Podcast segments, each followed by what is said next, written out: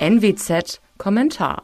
In der Corona-Krise kokettiert Deutschland mit der autoritären Versuchung. Teile der Politik brennen in einer Art Überbietungswettbewerb.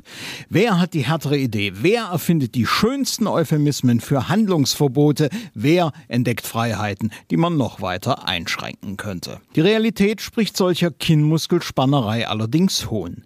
Wir sind im Corona-Kampf nach etlichen Lockdowns nicht weiter als vor einem Jahr, hängen beim Impfen traurig hinterher und ruinieren stückchenweise immer mehr individuelle Existenzen. Der Blick in die Runde offenbart Träume vom starken Mann. Södern bedeutet da, den harten Hund zu geben und immer neue Verschärfungsideen zu entwickeln. Jüngst flächendeckende nächtliche Ausgangssperren in Hannover schon gerichtlich gekippt, fehlt jeder harte Beleg für die Wirksamkeit. Den Laschet geben heißt dagegen, zwischen streng und locker zu schwanken, schließlich aber doch zu hoffen, dass autoritäre Lösungen den nötigen Rückenwind im Rennen um die Kanzlerkandidatur bringen. Der Brückenlockdown ist so eine. Es klingt ja verlockend. Noch einmal zusammenreißen, dann sind wir durch. Es ist aber genau dieses Narrativ, das seit Beginn der Krise bemüht wird. Wer erinnert sich noch an den Wellenbrecher-Lockdown, dessen Wirksamkeit gering war? Man könnte, wie Laschet, genau deswegen auf die Idee kommen, dass nun härtere Maßnahmen fällig seien. Nur bewegt man sich dann aus der Verhältnismäßigkeit der Mittel, die auch Gerichte immer wieder eingefordert haben. Inzidenzwerte sind eben nicht alles. Zudem beweist das Beispiel Israel, dass am Ende nur Impfen die die Welle bricht, einsperren eben nicht. Das Sägen am Föderalismus ist weiteres Symptom autoritärer Versuchung. Das zeigt sich bis weit hinein in die FDP.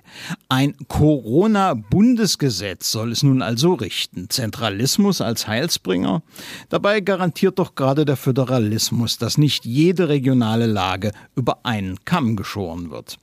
Übrigens waren Zeiten, in denen Deutschland oder eines seiner Teile zentralistisch regiert wurden, immer außerordentlich schlechte Zeiten für das Land. Die zentralistische EU hat eben ein trauriges Beispiel des Versagens geliefert, als sie Europas Impfstoff sichern sollte.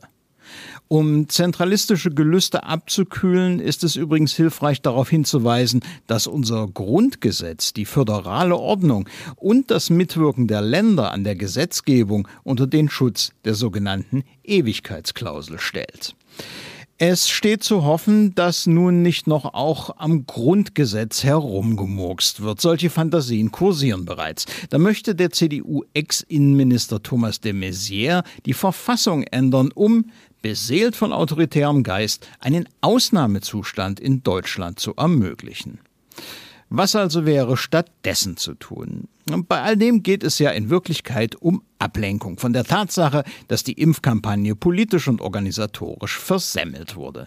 Daran sind aber weder ein Übermaß an Föderalismus noch an individueller Freiheit schuld, sondern schlicht die Sklerose eigentlich sinnvoller politischer Institutionen. Die nötige Frischzellenkur besteht in ihrer Reform, nicht in ihrer Beseitigung. Schließlich muss die Devise lauten, impfen statt einsperren. Der Staat hat das Impfmonopol für sich in Anspruch genommen. Jetzt müssen seine Vertreter dafür sorgen, dass wir an dieser Front endlich vorankommen. Wenn es sein muss, auch mit dem sogenannten Impfnationalismus. Mein Name ist Alexander Will. Bitte bleiben Sie uns gewogen. Sie hörten einen Kommentar der Nordwestzeitung.